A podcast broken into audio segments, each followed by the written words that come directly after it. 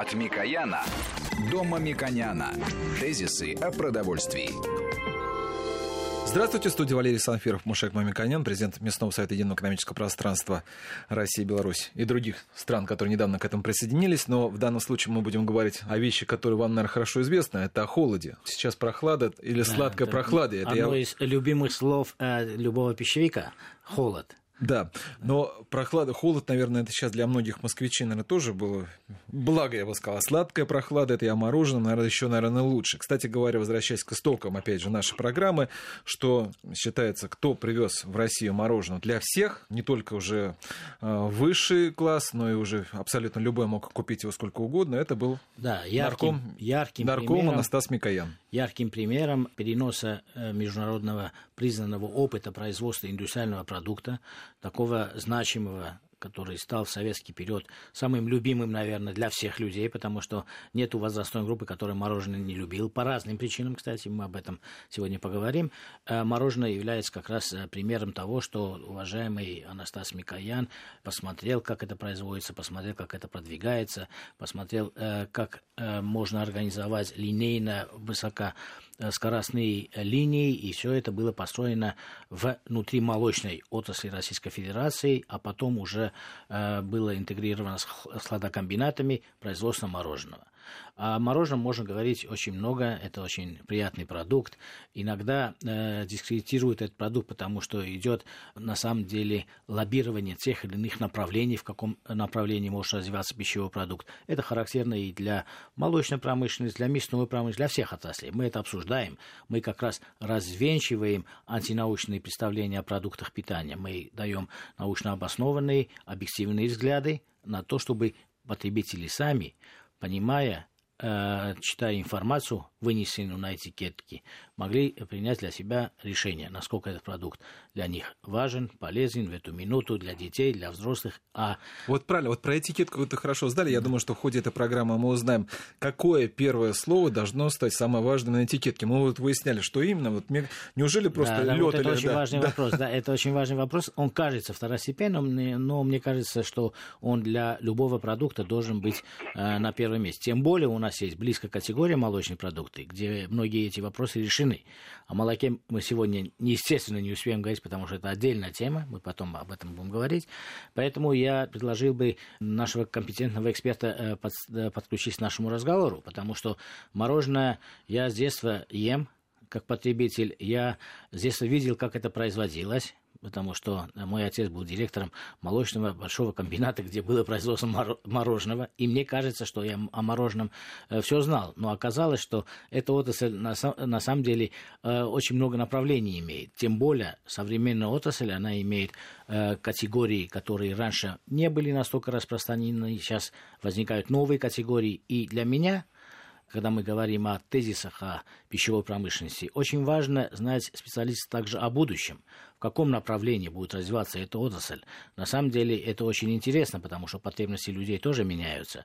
Останется это в большей степени сезонным продуктом, когда сих пор происходит, или будет меняться состав сторону ту или иную, это тоже очень важный вопрос, да, и в конце концов это все-таки э, лакомство, это э, пищевую ценность, как определить? Мы знаем, что много витаминов, полезных свойств есть в мороженом, потому что это э, натуральное молоко, в большей степени, или как должно быть по стандартам. Поэтому, э, мне кажется, э, знания специалистов очень важны. Компетентный эксперт, как вы уже сказали, это Валерий Николаевич Елхов. Здравствуйте, Валерий Николаевич. Добрый день. Это генеральный директор Союза мороженщиков России. Вы еще и академик Международной академии холода, что, соответственно, тоже добавили. Наверное, и новый быть просто не могло. Вот вы знаете, мы очень любим все мороженое. Причем как это в Советском Союзе, в современной России. Но вот одна и та же вещь. Летом я, например, вот сталкиваюсь, когда покупаю, помимо очередей, которые летом стоят за мороженым в такое время, в теплое время года, то, что оно перемороженное. То есть мне такое ощущение, что оно немножко теряет такой свой товарный вид. Вот если мы знаем, что другие продукты питания, когда если они перемораживаются, замораживались, они уже, естественно, их потреблять лучше не стоит э, в пищу. А вот мороженое можно, вот если оно такое немножко уже помятое? Ну, тут можно говорить много о возможных причинах подобного. Прежде всего, я думаю, это две. Это не соблюдение температурного режима. Такие случаи бывают. Когда? Ну, допустим, вы покупаете мороженое на улице из прилавка солнечные лучи, либо прилавок этот э, заполнен до отказа, что называется, и верхний слой не держит минус 18 градусов. Или, к примеру, мы зашли даже в большой магазин, но там мороженое продается из открытых витрин. И тогда тоже верхний слой может иметь немножко большую температуру, чем минус 18 градусов. Оно не испортится. С точки зрения безопасности никаких проблем нет. Но вот э, консистенция его может немножко поменяться.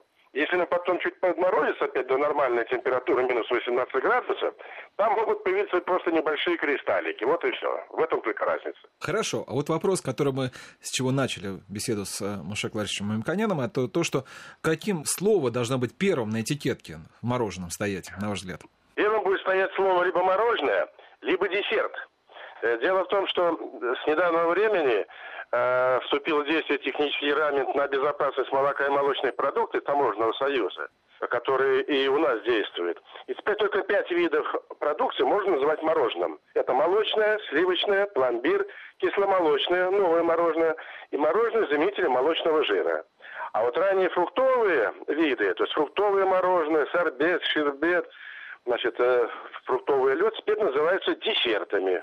Важно посмотреть поэтому второе слово, что будет написано. Мороженое молочное, мороженое пломбир, мороженое кисломолочное и так далее. Это очень важное уточнение, потому что на самом деле э, до э, принятия этих э, норм Практически э, наши потребители были в заблуждении, потому что мороженое раньше имело один состав, сейчас имеет другой, другой состав. На самом деле нету классификации. то есть сейчас требования стали более четкие, определенные. То есть ясность на рынке, я думаю, стала больше. Да, Валерий Николаевич, мы в нашей программе э, подводим промежуточные э, итоги для того, чтобы радиослушатели четко запомнили, о чем э, идет речь и какие выводы им полезно сохранить в своей памяти. Таким образом, мы говорим, что новый технический регламент – это новый стандарт товара. То есть, как по-старому, это ГОСТ, который действует во всех странах. Единого экономического пространства предусматривает, что вы, потребители, можете сразу же первым словом увидеть, что это продукт из молочного состава или продукт не молочного состава или э, с применением э, определенного количества молока. И в этом случае нужно посмотреть на что, давайте повторим для того, чтобы мы четко запомнили.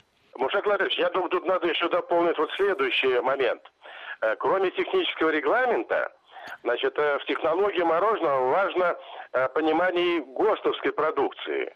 То есть у нас сегодня, вот за последние там условно 10 лет, нашим союзом Институтом холодильной промышленности разработано уже 5 стандартов на мороженое. То есть все виды основные мороженого мы теперь стандартизировали.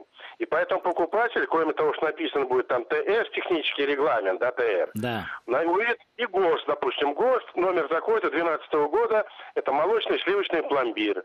Да. Далее, ГОСТ на кисломолочное мороженое, новый продукт, он действует с января этого года и так далее. Вот как потребитель я скажу, иногда мне хочется просто традиционное мороженое. Э, я хочу ностальгировать, вспомнить мое детство, вспомнить, как мы э, с ребятами ели мороженое после э, занятий спортом, жару и так далее. Я хочу классическое мороженое. В этом случае я должен посмотреть, чтобы этот продукт соответствовал ГОСТу или соответствовал техническим регламентам. Ну, должно быть указано, что это мороженое, пломбирное, например, да?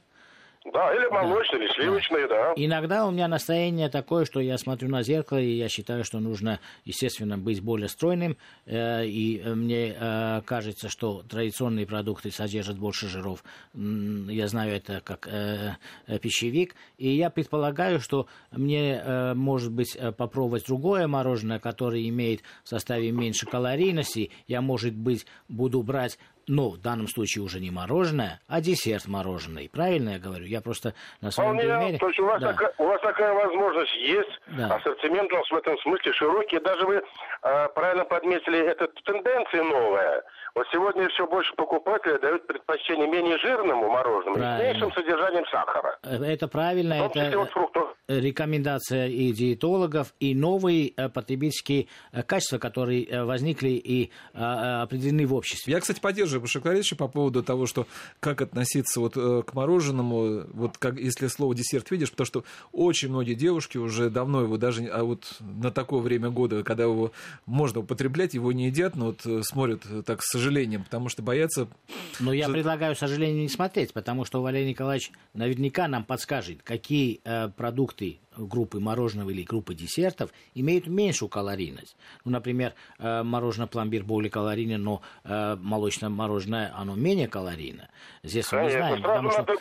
Если, если можно, Валерий Николаевич, дайте пропорциональность, какие-то доли. Вот раньше, 20 лет тому назад, какая доля была мороженого, которая содержит классические рецептуры, какая вот современный. И сегодня тенденции, которые вы обозначили. На самом деле мы это видим во многих категориях товаров. Люди хотят меньше калорий, хотят меньше жира, хотят быть здоровыми, много двигаются. Вот эти люди потребляют скорее десерты ягодные, скорее, я думаю, шербеты. И э, содержание сахара и э, в целом калорий должно быть низкое. Вот какие это виды, насколько они большую долю занимают год от года? Или эти изменения э, все-таки медленные? Как вы считаете?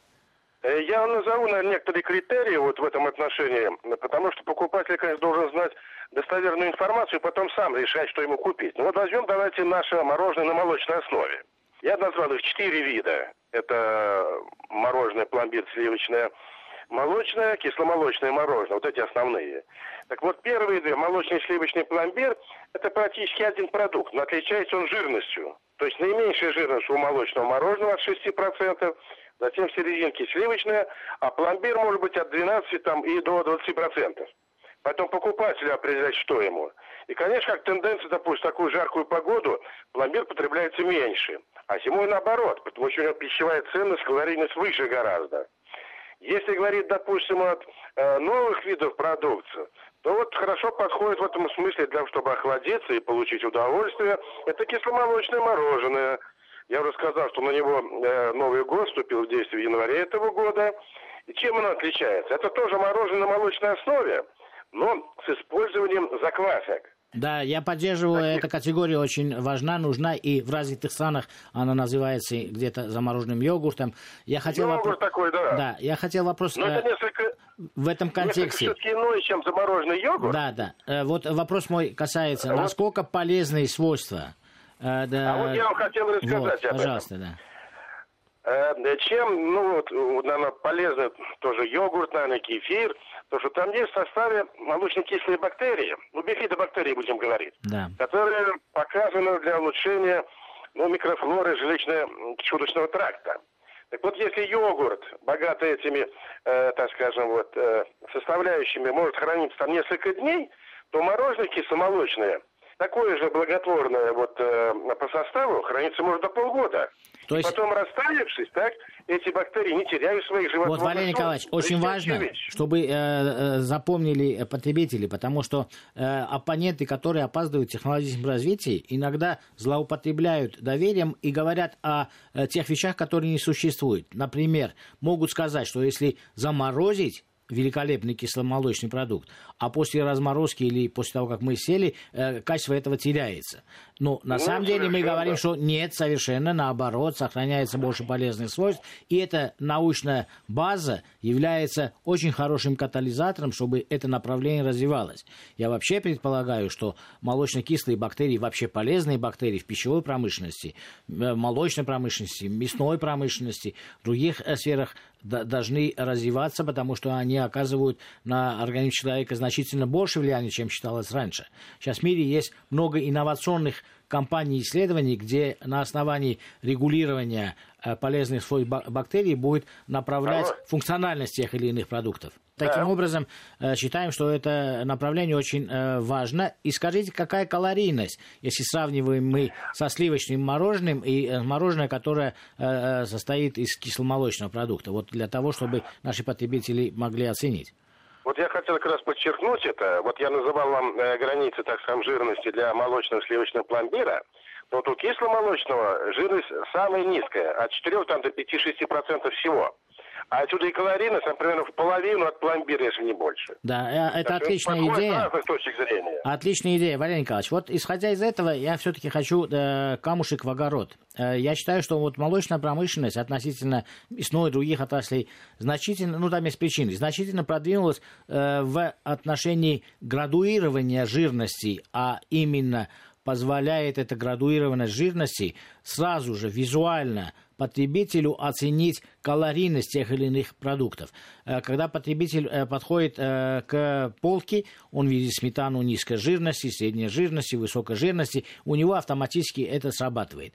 Не сделать ли так вам, производителям мороженого, для того, чтобы первой цифрой, которую я вижу, было бы как раз доля жира, которая косвенно характеризует калорийность, потому что калорийность все-таки при градации молочной промышленности это вторично, да, от производна от содержания жира, сахаров и так далее. Вот э, как вы считаете, нельзя ли что-то вывести более э, отчетливое, не обязательно в виде регламента по э, этикетке, а как вы считаете, было бы это полезно? Я, например, считаю, что было бы полезно. Потребителей мороженого стало бы больше.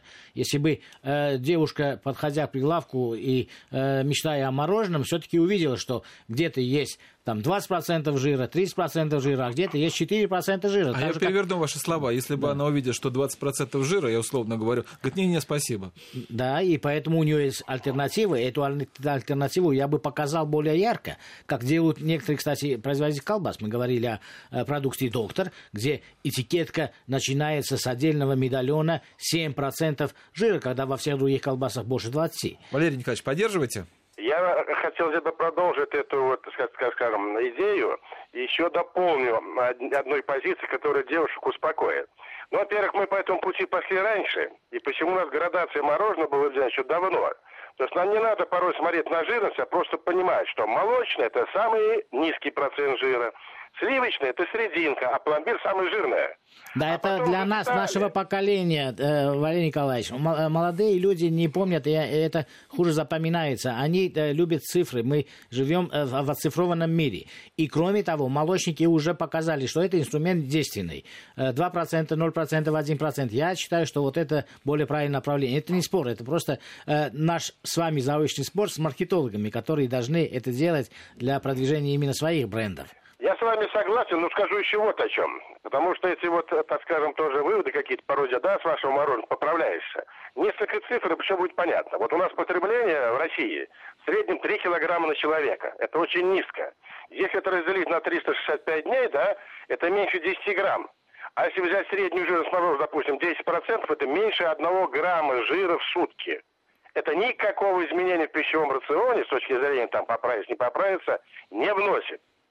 Э, я, я согласен, я вообще считаю, что мороженое это категория, которая имеет большое будущее. И поэтому для того, чтобы оно имело будущее, человек принимает э, ежеминутное решение. Когда он подходит к прилавку, жарко, он возьмет или не возьмет, в том числе зависит от того, что он увидит в эту минуту. Он не будет пересчитывать э, на год, э, на месяц хорошо, и так далее. Хорошо, да, поэтому... вот, это первое, это понятно. Верно, верно. Я думаю, здесь проблема в другом. Это вот, видимо, к нам прежде всего относится, и к Союзу мороженщиков, что у нас все-таки недостаточно информации рекламы для потребителя о потребительских свойствах того или иного мороженого. Вот я вот как, как раз хотел говорить, поговорить вот о, о детях, о детях и о взрослых, потому что я считаю, что мороженое очень полезный продукт. Кроме витаминного состава, который, ну, мы с вами специалисты знаем, люди считают, что это лакомство, но на самом деле просто можно, можно полакомиться, получить там калории удовольствия, но никаких полезных свойств не получить. На самом деле э, мороженое... Это, э, это неверно, да, мороженое, скажу. Да, имеет достаточно много полезных свойств э, и витаминов, э, в первую очередь, которые поступают туда, естественно, в виде тех э, продуктов сырья, которые э, входят в производство. Это ягоды, да, это э, молоко в первую много, очередь. У нас же много функциональных видов мороженого. Вот, эм, витаминизированное. Вот мы сейчас о функциональных будем говорить. Валерий Николаевич, давайте поговорим для, о детях. да. А основными потребителями все-таки, с моей точки зрения, являются дети. Давайте, и молодежь. Да, и молодежь. Давайте э, мы э, обсудим, вот какие идеи э, для детей Э, есть сегодня э, в э, производстве мороженого, и как, в каком направлении будет развиваться ассортимент для того, чтобы быть более пригодным, полезным для детей и для молодежи. Вот какие тенденции вы ну, можете отметить? Я здесь хотел бы подчеркнуть, что, конечно, для детей, ну, для молодежи, я думаю, то же самое, интересны молочные виды продукции. Вот я сразу сравниваю, так скажем, лозунги там каждому школьнику стакан молока – ну, у меня внуки есть, да могу это, так сказать, оценить, то порой ребенку трудно, сказать, вот как-то внушить, выпей стакан молока в день. А вот мороженое они все едят с удовольствием, а это более даже полезный продукт, нежели просто само молоко. Там много других полезных составляющих. Ну, давайте скажем, Если... Э, почему более полезно, чем молоко. Во-первых, молоко является одним из самых полноценных по аминокислотному составу продуктов. Да, яйцо, молоко.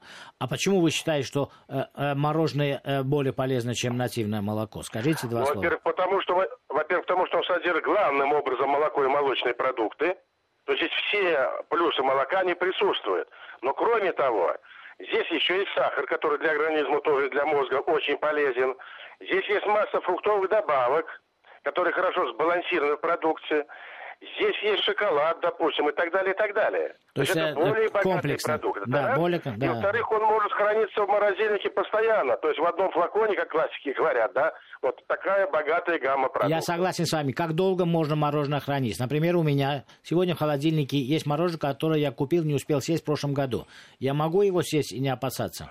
Ну, во-первых, опасаться не стоит, страшно ничего не будет, но все-таки надо посмотреть на упаковку. Там написан срок хранения. Как правило, это полгода, но не более года. У нас, как правило, такое мороженое больше не выпускают. Ну, я думаю, у нас нет проблем с мороженым. Если хотите, я вам передам, чтобы у вас в морозильнике не лежало так долго мороз, надо его есть. Спасибо. Ну что же, я, кстати говоря, у меня вот во второй части нашей программы у меня будет практический вопрос, потому что говорит, что он больше в теорию уходит, это правильно абсолютно, чтобы понять, что это за свойства продукта, который ты ешь. А, э, а вот теряется при этом, что, собственно говоря, такая красивая вещь, как э, какому типу, например, потребления мороженого мы принадлежим, там, азиатскому, европейскому, американскому. Это уже будет после новостей. Напомню, что у нас на связи Валерий Николаевич Елхов, академик Холода, Международная академия Холода, одна из его должностей, и мы продолжим после того, как услышим новости. Тезисы о продовольствии.